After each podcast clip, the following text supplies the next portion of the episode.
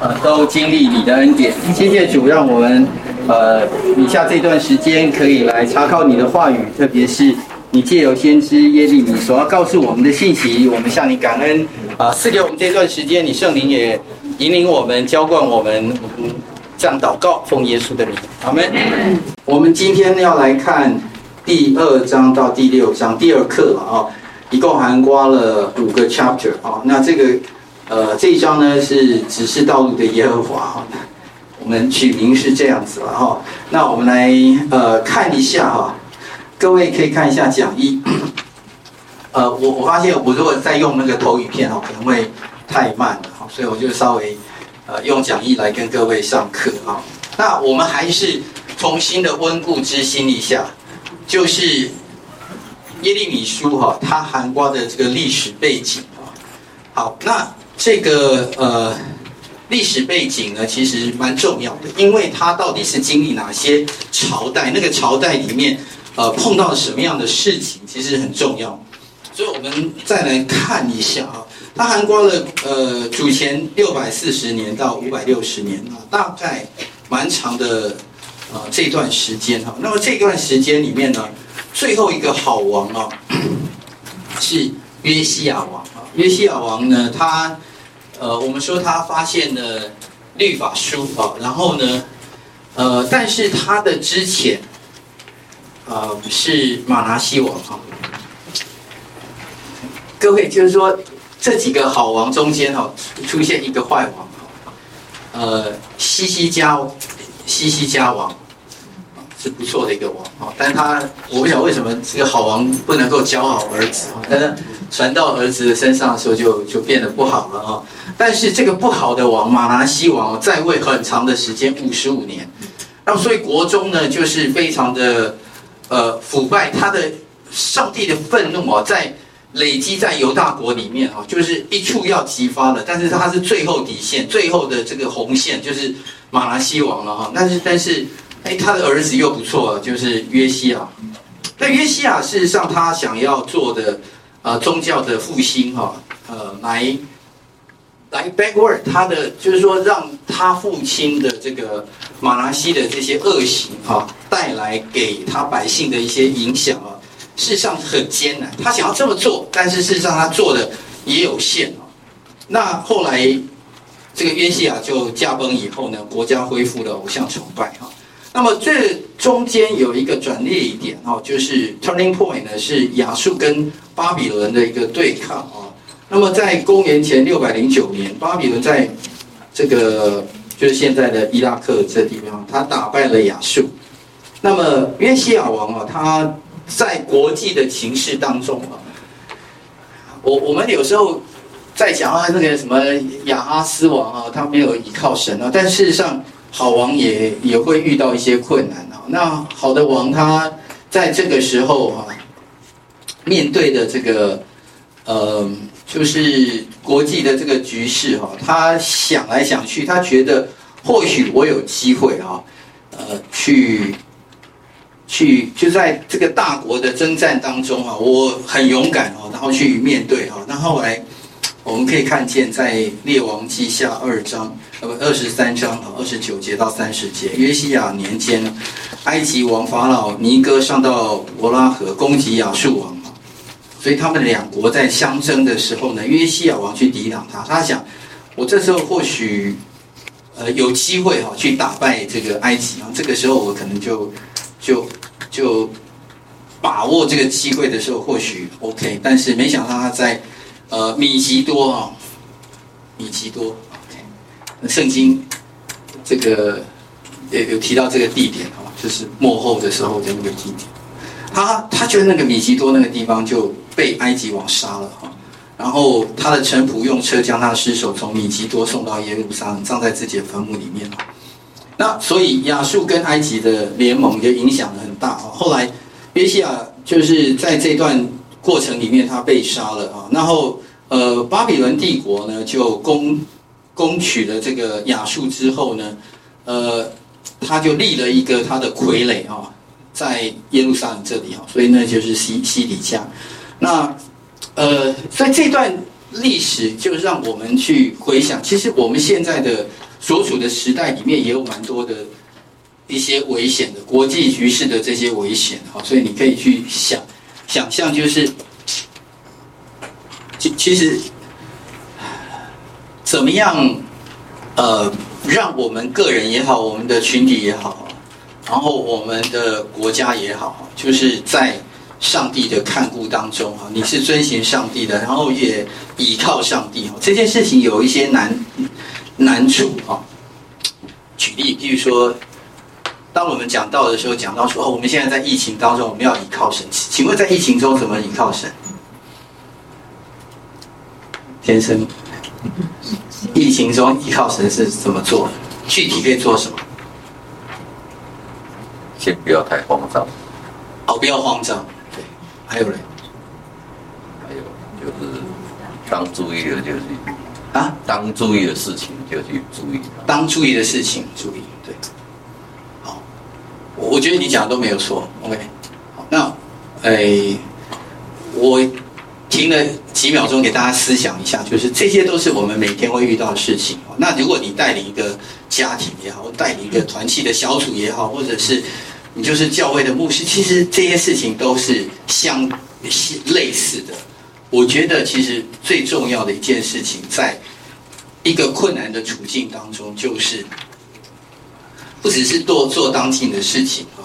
你讲刚刚也没错啊，该小心的都小心，但是该努力的都努力哈。但是在每一次的，就是呃，不能说每一次，每一天当中哈，我们其实。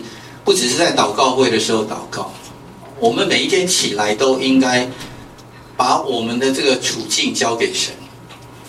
对，也就是说，其实我们可能都做同样的事情。我起来也是要刷牙洗脸，我每起来也是要要梳妆、梳妆、梳妆打扮。我每起来也是要坐公车，每天坐捷运。我起来还是要上班，我起来还是要去做每一件事情。可是我做的每一件事情里面，我起床的时候，我躺卧。我起来，我把所有的时间都交给神。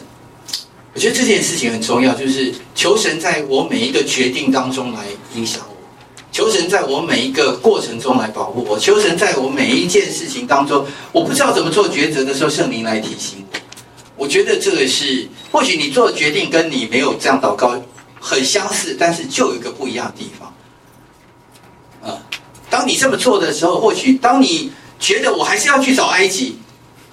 那圣灵会提醒，因为你已经问了上帝说：“主啊，你你提醒我，我把这个过程交给你说。你往埃及的路上走走走，走到一半的时候，圣灵会提醒你说不要去。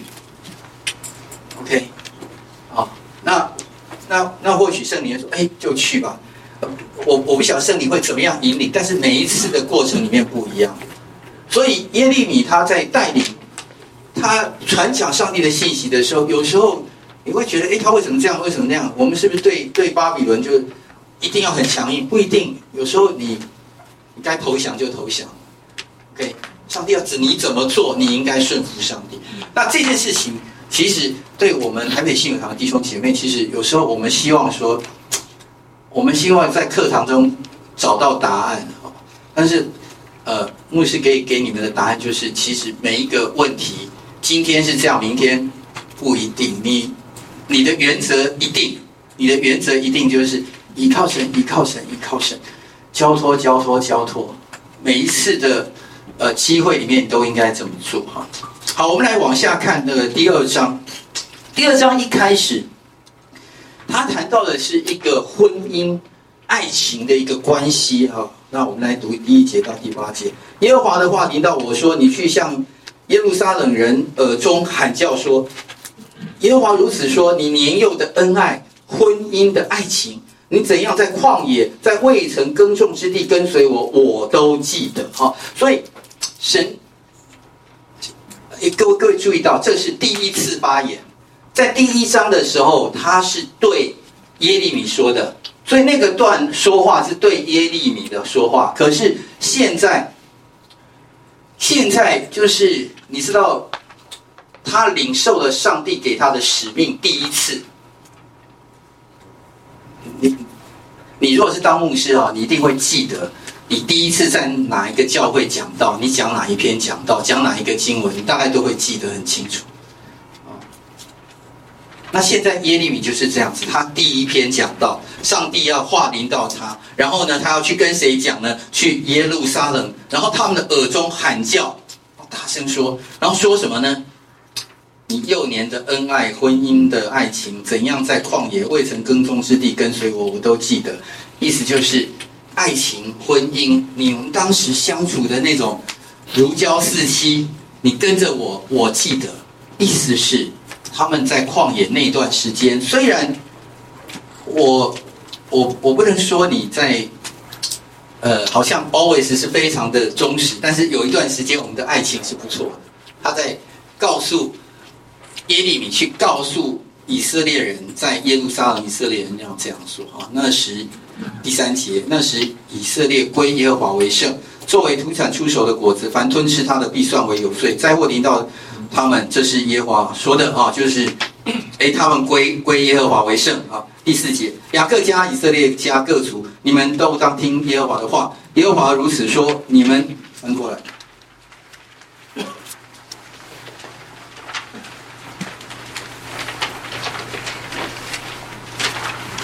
你们的列祖见我有什么不义，竟远离我，随从虚无的神，自己成为虚妄呢？啊，开开始。呃，前面几句以后，就到第五节就开始变了啊，变成说，哎，你们怎么可以？我我我有我做错吗？我跟你的爱情，我有变心过吗？我有哪一天呢没替你烧饭煮菜吗？没有。如果你是这样的话，你可以说哈，那你怎么可以远离我？我我我我没有这么做啊！你为什么要随从虚无的神啊？也就是说，你外遇的对象竟然是虚无的神，你外遇谁呀？那个人根本就是。就是空的，你追随追追随一个空的，然后自己也成为空的。第六节，他们也不说，那领我从埃及地上埃及地上来，引导我们经过旷野、沙漠、有深坑之地和干旱死荫、无人经过、无人居住之地的耶和华在哪里呢？哎，你们竟然你们去跟随的时候，你们都没有问吗？对不对？你外遇的时候，竟然没有问说你你家里的太太现在在什么地方？他他你不管他吗？就这个意思哦，那那其实反过来，其实他那个角色是妻子是外遇的，丈夫在在这在在这个呃在家里面啊，你知道这两个更更有点不一样。很多人觉得啊，先生外遇啊，反正妻子就是 always so，他不是，是这位先生是爱爱着这个妻子，就就就妻子跑到外面去去去胡搞啊，就是所以在这个里面，我们看见的是。上帝对那个他所爱的以色列是怎样的一个心情？好，第七节，我领你们进入肥美之地，使你们得吃其中的果子和美物。但你们进入的时候，就玷污我的地，使我的产业成为可憎的。祭司都不说耶和华在哪里，传讲律法的都不认识我，官长违背我，先知借巴力说预言，预言随从无义的神啊。他们都不说耶和华在哪，意思就是说，其实他们要说的，他们你们也要问的，你的神应该就在这里，他们都不愿意问啊。好，所以旷野跟随主的日子，他们是忠心依靠神的，神都记得。意思是有一段时间他们关系是好的啊，然后再来，在神所赐的迦南地，他们敬拜巴力，就是迦南人所敬拜的。第五节，虚无的神在希伯来文中跟巴力这个字是双关语，是巴力是无能跟虚无的哈。呃，把 L 哦，就是呃，希希伯来语里面哈，其实很像，L 就是神，把 L 是巴力啊，呃，所以所以他用这个双关语啊，就是说你们追随追随巴巴力是追随虚无的神，好，再来就是往下啊。神跟他的子民就辩论了哈，岂岂有一国换了他的神吗？哈，在第九节到十三节哈，所以他要起来跟他们争辩，必与他们的子子孙争辩哈。你们到任何地方去看哦，哪有十一节？岂有一国换了他的神？其实这不是神，但我的百姓将他们的荣耀换成那无义的神。这段圣经啊，就是上帝啊很生气，但是这个时候的生气在谈到的是。一个关系上的生气，呃，我们现在新闻常常有那个什么小三的问题啊，然后哪一个名人啊，然后又外遇啊，然后我们就占很多的版面哦。那我，哎，我我不是就是说好像天天在追这种事情，可是我觉得这个败坏的世界哦，起码还有一件事情是还好的，就是我们现在这个世界啊。看到小三还是蛮生气的，这个就是就就我我不知道会不会有哪一天，我觉得啊，反正遇到小三有婚姻中有小三，大家也很很习以为常哈，就是呃那是个人的事情了哈。你知道美国的社社会就已经有一点点这样了，就是如果有一个人遇到小三，然后他说他现在比较爱小三，美国人现在会比较说。哎呀，他就遇到了嘛，就就这样子，就大家就接，就默默接受这样子。虽然不会说啊，大大赞美他，拍掌这样，但是就是不会有什么社会力量去去攻击他这样，不会。那我们现在不管在台湾，在大陆哈，嗯，就就起码还有一点点这样的一个一个想法在里面，就是对婚姻不忠的，我们是非常厌恶的。那呃。在圣经里面啊，这一段就是上帝为什么可以这么生气？因为他用这个婚姻做比喻。OK，我们人的这个人的关系当中，婚姻是最清楚可以有一种爱情的关系，希望可以长长久久。但是上帝跟他子民的这个婚姻的关系，他们竟然可以随便换掉。OK，好好往下十三节。他讲到这个两件恶事哈，因我的百姓做了两件恶事，就是离弃我这活水的泉源，为自己凿出池子，是破裂不能存水的池子。好，所以哪两件呢？第一件事情当然就是离弃我这活水的泉源。上帝是不断供应他们的，他们离开了，离弃他，而不但离开了，他自己去为自己做了一件凿一个池子，但那池子不断漏水的。OK，他用这样的一个比喻，就是说。你你去找的有比较好吗？所以你去找的是一个虚无的，你去找的是会漏水的，但是满水的你却不要。但是满水是爱你的，但你不断的在，呃，英文叫 take advantage，占他的好处，但是事实上你你的心却是去去去弄一个会会会漏水的池子，然后你你你你一直往那个地方靠，所以上帝说你做了两件恶事，两件离开了，而且为自己去找一个。OK，这两件恶事，上帝为什么这么生气？其实这一段，从第二章一直到第六章，我们可以看见上帝的这个愤怒一直在这里面。神对背叛的爱情，他是愤怒的哈。二章三十二节，处女岂能忘记她的装饰？心腹岂能忘记她的美衣呢？我的百姓却忘记了我无数的日子。他意思是说，如果你是女人，你应该会很爱装扮吧？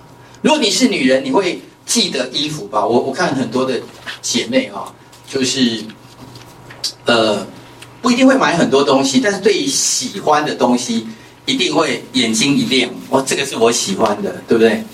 那弟兄呢？弟弟兄喜欢什么？啊，车子。对于你喜欢的车子，哇，那个什么哪一个牌子，哪一个 model，我记得很清楚。哪一个颜色可能最好看，记得很清楚，对不对？哦，所以，所以意思就是说，哎，你怎么可能会忘记你最喜欢的哪一个车子呢？若对弟兄来看的话，啊，其但你竟然会忘记，而且忘记了无数的日子，OK？所以上帝用这种呃修饰的言语来看他们的关系。你怎样修饰你的道路，要求爱情，就是恶劣的妇人，你也叫他他们行你的路，哈，就是。你们如同那样子哈，恶劣的妇人。好，再来，呃，所以后面啊，三十四节到三十七节讲你的衣襟有，呃，无辜穷人的血哈。然后三十五节，那刚刚是三十四节，你还说我无辜，耶和华怒气必定向我消了。看啊，我必审问你，因你自己说我没有犯罪哈。所以，实是说你你不只是不忠，你不只是。否定爱情，你不只是愚昧，而且你这个人，你知道杀无辜人的心，你这个人是还坏到极点，然后你你你你不想坏到极点，你会觉得说，上帝本来就是爱我的，所以呢，他必定，如果他会对我生气哈，哎，英文叫英文叫做 take it for granted，就是说我我就看准他一定会爱我，OK，所以呢，他生气一下，他回去他就会气就消了，然后呢，你再问他就啊随便敷衍一下，然后就会说我就是没有犯罪，OK，所以就是神都看见了，神看见不公义，看见他们的自义，看见他无耻，看见他无知，看见他们不知悔改，看见这个人恶劣到极点，就是这样子，OK，好，最后三十六节、三十七节，你为何东东跑西奔？为何要更换你的路呢？你必因埃及蒙羞，像从前因亚述蒙羞一样。你也必两手抱头从埃及出来，因为耶和华已弃绝你所倚靠的，你不因他们得顺利。好，所以这段就讲到他们现在在往埃及的路上走。他们想想之前有人靠亚述，现在他们想靠埃及。Sorry，你这些都是无意的。你们没有一件事情真的依靠他，一定会让你蒙羞。好，所以这一段呢。我们可以来思考一下哈，我们是否是如何来对待爱我们的神哈？神爱他的子民，坚贞如爱情。我们的爱情上面有没有不忠？我们是否有自讨苦吃的哈？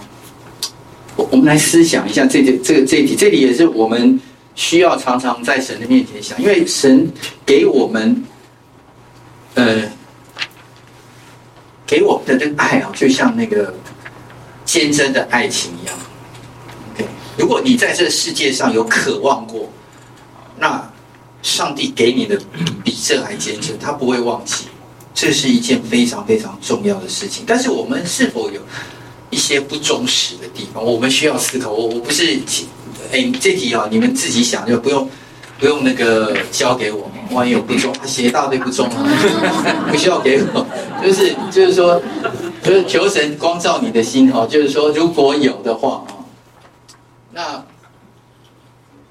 那我希望你你有有这个祷告，我们都要再多的悔改都不算多，再多的反省都不算多，因为当我们这么做的时候。我们就更多的可以靠近神，神喜悦我们跟他是有这种合一的关系的。OK，我们的关系当中不应该有什么渣子，就是这种炼净。OK，我们等一下到第六章最后结束的时候，上帝说这种关系就是这种炼净。可是如果他想要炼，你不想炼，那就没有办法。六章结束的时候，他他最后称这个以色列人是那个银渣，银子的渣。就是本来应该是炼出来是贵重的金属，但他们最后炼出来就好的好的没有留下，都留下一些差劲的东西。OK，所以我们就来思想这一段啊。所以这题，请大家思想啊。然后那个你写作业的时候就不用细细讲，你就说哦，我有思考的。OK，好，那么往往下来看一下啊，耶利米书前二十章、二十五章的一个结构哈，所以我们知道第一章是开场跟引言，我我们要回来看一下为什么？因为有有时候要建树，又要是再建林一下啊。那我们看到第一步啊，就是在呃这个呃耶利米书里面啊，事实上他们。他们是有一个时间性的，就耶利米什么时候写这一段？因为后来后面我们知道他是后来就是被烧掉了嘛，OK？那后来他又重写，所以重写必然是烧掉。现在这一段是烧掉之后的隔一年就开始写，所以他他的时间大概来自主前六百零四年啊。那第二章一直到第六章，我们可以看见它有一个脉络。第二章刚刚讲的是一种控诉嘛，一个忠实的丈夫控诉他不忠实的妻子或者是女友，不管你从哪个角度看，他的这这样的一个一个关系在那个地方。第二章之后，第三章到第四章第四节是劝犹大要回头，他控诉以后，但是他也不是一直在骂，他是一直在劝劝劝啊，你可不可以回头？有没有机会回头？我们等一下往下看第第第三章，然后第四章第五节以后就警告，然后第五章呢又是控诉，然后第六章呢是最后的警告。OK，所以你看哦，他交互的运用，其实上帝有个心，就是他想要犹大其实是回来。但是犹大一直不想回来，所以后面的控诉就变成警告，警告就变成真实的惩罚。OK，好，那我们后面呢？呃，第七章到二十四章呢，我们就看见它是主前六百零四年到五百八十四年，后面二十年再往往下加的。OK，好，我们下次再讲那段的神学。好，那么这一段呢，第三章到第四章第四节呢，就开始问一个很重要的问题。这个问题是，我们来读三章的第一节，然后邀请大家一起读哈。这这节太经经典了，我们来读。来，有话说，人若休妻，妻离他而去，做了别人的妻，前夫岂能再收回他来？若收回他来，那地岂不是大大玷污了吗？但你和许多亲爱的行邪淫，还可以归向我，这是耶和华说的。好，Here。This is what I say. OK，我给你一个断定，就是你还有机会。这个无耻的行淫的犹大，你还有机会。如果有人休妻，我告诉你们的律法，摩西的律法写在上面是不能够再娶她的。按照律法，我如果要行公义，你们是不能够被我娶回来的。No way！但是我现在告诉你，如果收回来，那不是地就颠颠大大的玷污吗？因为地都行了不义的事情，不洁的事情就在你们大当中了。但是你和许多亲爱的行邪淫，这个这亲爱的意思就是说你你有很多外遇的对象，还可以归向我，这是耶和华说的。哎呀，讲的有一点心酸，讲讲的有一点点，虽然很简短，但这个简短里面就是上帝的心意是。他愿意给犹大机会，按照律法不行，但是按照神的恩典，神却愿意这么做。羞辱的是上帝，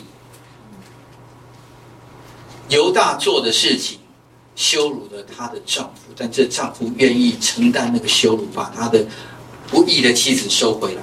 然后后面就很快的讲到六章，呃，三章的六到十节，哦，讲到这个两个姐妹哈。呃，以色列是姐姐哈，妹妹是犹大哈，然后他们都呃各在高山，各在青青翠树下行淫哈，所以这些事情他他们不归向我哈，所以呃，然后呢，以色列轻忽他的淫乱和石头木头行淫，就地就被污染了，所以这些事情，他奸诈的妹妹犹大还不一心归向我，不过是假意归我，这是耶和华说的哦。好，这里还发生一件事情，就是。其实上帝给犹大第二次 second chance，因为北国是被亚述灭的时候呢，他还留他一口气，你知道吧？这口气就是让他有机会悔改。但是他们看见了北国的下场以后，说：“好好好，我愿意归向。”然后我们来悔改。然后呢，事实上回去找这丈夫，找了几天以后又。又跑去行淫，所以这叫做假意归向，不过是假意归我，这是耶和华说的啊。然后他就进一步说，十一节，耶和华对我说：“被盗的以色列比奸诈的犹大还显为义。”跟之前被杀的那个啊，比你还有为义。我就觉得神很很很好笑啊，你觉得真的很好笑，就是说他太爱犹大了。就那个被杀的还比你有意，那那那现在不是赶快把他灭了就好了？但他还留他一口气，为什么？他讲来讲去，其实还想爱他嘛？懂我意思吗？哦，我有时候看那个连续剧，我说：“哎呀，那个傻女人，那个男人就是很不会回来的，你干嘛要等他哦？那那上帝是那个傻男人。”你懂我意思吗？这个这个妻子就是不会回头，他他一直在等他，等他干嘛？他就是他他这么坏，你还要等他？OK，好，然后呢，然后呃，十二节到十四节有一个很特别的说法，你去向北方宣告啊，背到以色列啊，回来吧，我必不怒目看你，因为我是慈爱，我不永远存怒啊。这个时候北国已经灭了，他跟北方讲有什么用呢？就没有用。但事实上这是一个一个嘲讽的写法，意思就是说，其实如果北国还在的话，其实北国也会悔改，懂我意思吗？啊，因为他他讲到这个奸诈的犹大的妹妹更糟糕。OK，好，那后面呢，三章的十五节到十七节有一个很重要的一个应许啊，预示耶稣基督哈。十五节，我必将和我心的牧者赐给你们，你们必以知识和智慧，他必他们必以知识和智慧牧养你们。好，然后后面就讲到很多很多的一些应许啊，所以这里。讲到的，在耶利米书三章十五节啊，这个必将合我心意的牧者赐给你们哈。那这这个有一点是预示啊，耶稣基督哈跟新的约啊，所以他们呃那时人必称耶路撒冷为耶和华的宝座，万国必到耶路撒冷，在耶和华立名的地方聚集，他们必不再随从自己顽梗的恶心行事啊。讲到后面。呃，在新耶路撒冷，新的那个时候会有啊这样的一个情况，所以人的心到时候也会悔改，会归回啊。所以，呃，所以第三章啊就在讲这样一个机会，到底犹大有没有机会回来呢？神说有，有机会啊。那四章的呃一到四节延续到三章，所以这一段段落是三章的第一节一直到四章的第四节，所以后面讲呃。以色列啊，你若回来归我，归向我，若从我眼前除掉你可憎的偶像，你就不会被牵引，你必凭诚实、公平、公义。往下，指着永生的耶和华起誓啊，然后列国必因耶和华称自己为有福的，也必因他夸耀等等等等。所以这段就是讲到上帝的一个心意，希望犹大回来。好，我们往下啊。我发现我们这个速度不可能把每一段圣经都仔细读，所以呢，我们我会我我再讲义给大家，有时候你们要回去再 review 一下啊。你不能只有听听上课，你也你也要真的有去读经哦，你才会才能够自己读出来哦。就是上帝的心意从这里面，我我其实每一次在预备这个讲义的时候，当然我以前读过，可是读过了以后。所以我，我我给你们作业说啊，你希望你有什么呃略读啊，然后对这一段啊，特别要上课的时候你再精读啊。那其实你也可以把它拿来当灵修读，就是这段圣经到底有没有对我说话？我我常说这个言语当中啊，神就是多读圣经的时候啊，神会透过这些话啊，会会说到你的心里头啊。那所以上帝一直在啊。以前我读先知书，我觉得上帝一直在骂人啊，很烦啊。算了算了算了，就是他反正一路骂到底哦，就是就是，如如果说人很讨厌那个那个碎碎念的太太的话，哇，那个碎碎念的先生更受不了。你你知道碎碎念的先生吗？你你遇过吗？OK，好，OK。我意思是说，上帝如果碎碎念的时候，哦，这个经文哦，就赶快哦，当做有看过，就是可能都一样。所以你你对先知书不能这样读，OK？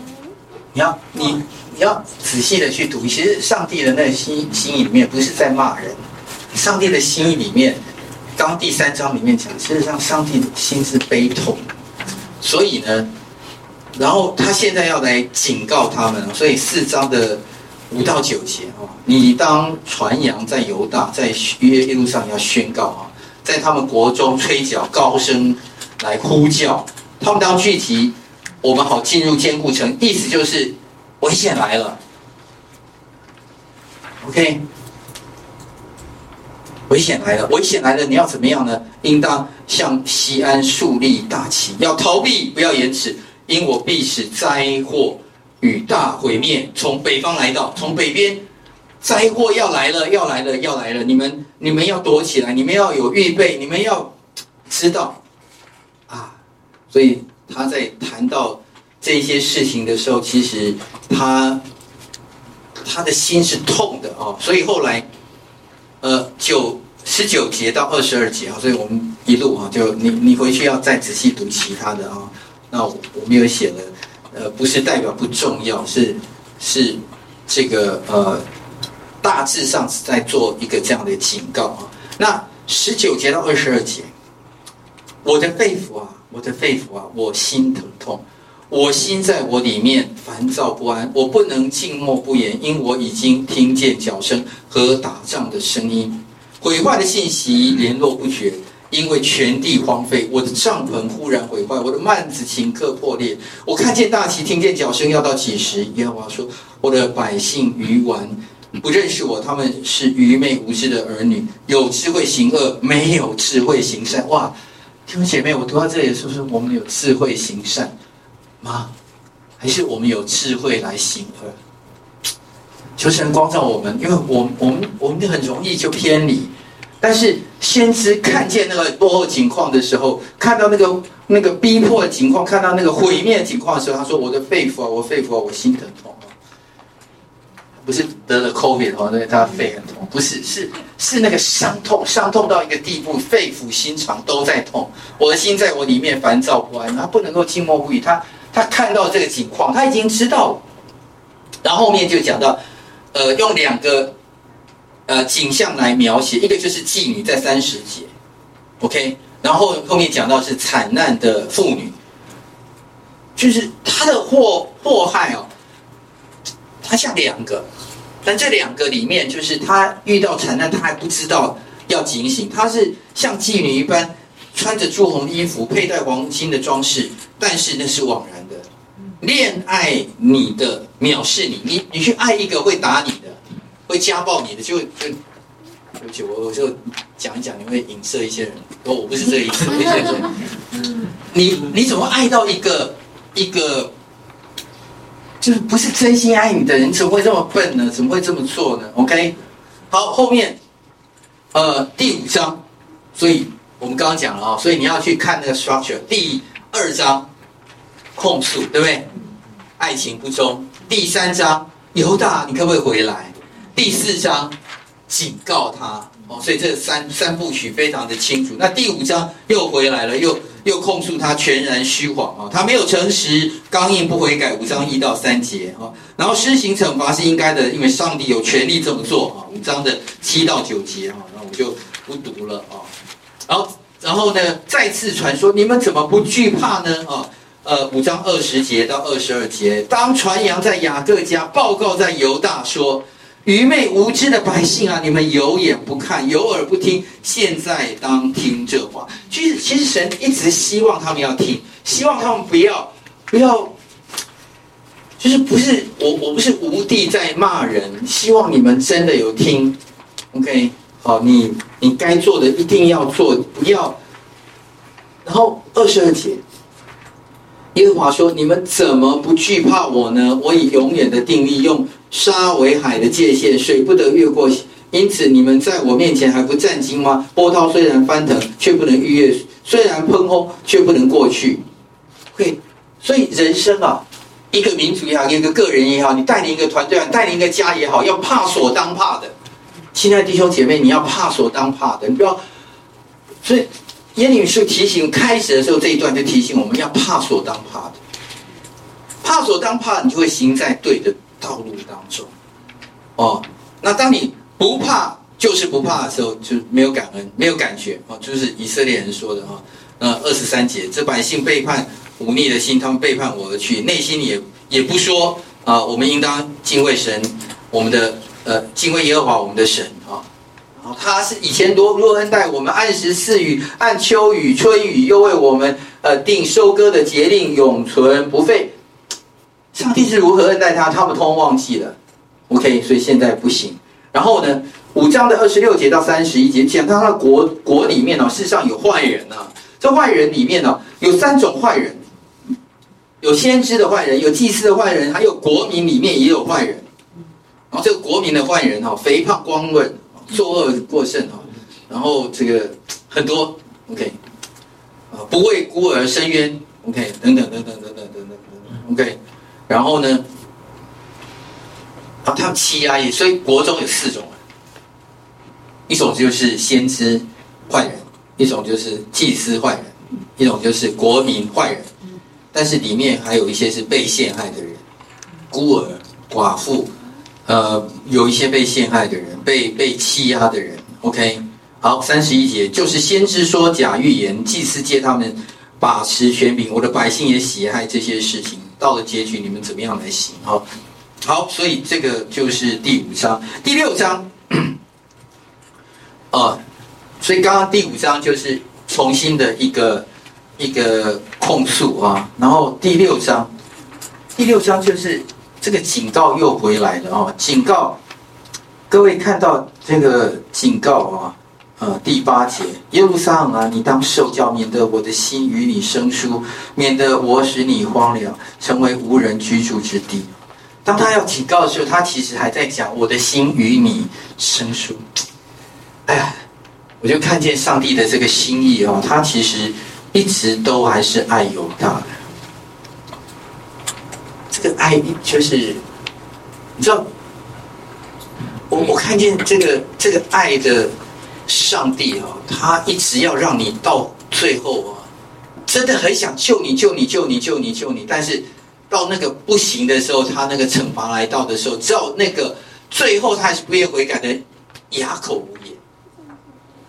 所以有人问我说：“朱牧师，我们在上帝的面前宝座面前哦，如果有一天上帝审判我们的时候。”我我会不会就是说，哎，因为我常常有机会听到福音啊，他机会比较少，哦，所以你你都给我这么多恩典，可是那个我爱的他，他他他听到的这个机会很少，你啊，我有十次可以悔改机会，他只有一次，啊，一次没有听好，你就就打击他，no way，上帝爱我不是这样子，上帝爱我们是。他如果给你十次、百次、千次、万次，他给他也是。上帝的爱是这样的，上帝的爱常常是他行营说还我还可以娶她回来，但是是那个人，如果有一天神的宝在宝座面前，他要审判他的时候，他哑口无言。所以，如果上帝是给你机会的，亲爱的弟兄姐妹，你不你不能够轻忽这些事情，你不要觉得他是那个。碎碎念的丈夫不是，他不是这样子的，OK，他是爱你的，所以他才一直一直一直希望你，OK，然后但是以色列人啊，一味贪婪，不知羞耻哦，他们继续行，他们呃轻轻忽忽的医治我百姓的损伤，说平安了平安了，其实没有平安哈、哦，哎呀，个医生给你庸医啊，就是哎呀这个病会好的，事实上你不都都没有好，但回去以后一定一定完蛋了哈。然后，所以十六节、十七节，耶和华就是说：你们当站在路上查看，呃，访问古道，那是善道，便行在其间。哈，他要还还希望他们行在其间。他们说：我们却不行在其间。他们就是不想听，不想做啊。然后我设立守望的人照管你们，你们要听脚声。他们却说：我们不想听，不想看，不想走，不想听。OK，就是那个悖逆的人啊。然后，所以他要给。这些悖逆百姓说的，你们大灾大灾祸要临到的，二十五节到二十六节，好，然后最后二十五节到二十六节到二十七、二八、二九、三十，哈，其实呃非常非常的经典啊。他告诉他的民，我的民啊，你们应当要束腰腰束麻布，滚在灰中，你们要悲伤如丧独生子，痛痛哭嚎。因为灭命的要忽然临到你们，OK，上帝的审判一定会临到，但是如果你这时候还是不听的话，你必然会有这样的一个非常非常灭命的要忽然临到你们哦，这是上帝说的，果然哦，神，所以以色列人他们也不要说什么，就是如果犹太人经历过这个历史上最大的痛苦的话，那上帝也给他们最大的恩典。好，我们今天上帝的百姓千万不要轻忽啊！然后最后给耶利米的二十七节到三十节啊，我使你在我民中为高台为保障，使你知道试验他们的行动，他们都是极悖逆的，往来残暴人，他们是铜是铁都行坏事，铜铁但是是行坏事哦。但是他要炼嘛，对不对？二十九节，风箱吹火，铅被烧毁。他们炼而又炼，终是徒然，因为恶劣的还未除掉。哦，这句话太经典，炼而又又炼，终是徒然。哎，我们不要成为这炼而又炼，终是徒然的人。好，人必称他们为背弃的营长。我刚刚说到，他们，他们就上帝说，他们就是虽然好像贵重宝石，他们现在营渣，耶和华已经弃掉他们了。好，我们先停在这里哈，所以给大家回去的作业啊，呃，你应该二章到六章都在读了，但是这两题啊，就是你再想一想哈，我们是否有对爱我们的神哈，爱他子民坚贞如爱情的神哈，有爱情上的不忠。我们是否有自讨苦吃？这个是我们要省思的。第五题，第五章，省思今天在基督里已经被接纳的基督徒啊，再没有什么事情使我们与神的爱隔绝。照理讲应该是这样，对不对？有什么事可以与我使我们与基督爱隔绝？既是这样，那这些可怕对我们有什么意义？如果罗马书第八章讲到的这个是，就是说不会隔绝，那我们现在还要警惕什么？反正不会隔绝。我我们我们务要谨慎啊，OK。虽然不会隔绝，但是那些硬着心就是不愿意悔改的人，神虽然在罗马书第八章的那个应许里面，那你不能够拿那个应许，就像以色列人拿了应许。你看，你读了二章到。第第六章，你不会觉得以色列就是好像拿了那个应许，就是说不会啦，神对我们还是很好，我们行人还是会很 OK，我回去以后他还是会对我好，他不，我必然有平安，会吧？如果你把罗马书第八章拿来这样读的话，就跟他们以色列人在在这个耶利米书里面的这种心情是一样的。我们千万不要做这样的人。我们一起低头祷告，主再次的感谢你赐给我们啊。你宝贵的话语，谢谢主，你 always 是爱我们，给我们机会。但求你帮助我们，我们的心要常常的想到你的慈爱，以至于我们也能用爱来回应你。求主你将耶利米先知的这样一个悲痛的心情，他的心肠，他的肺腑是。如何被撕裂的时候，主啊，为我们的罪，我们也应当如此。谢谢主给我们这段时间，求主你恩待我们。以下三周，我们虽然没有上课，主啊，啊，历尽我们，不要让我们成为营渣，让我们成为那在你眼中看为宝贵的金银宝石。谢谢主，奉耶稣基督的名求，阿门。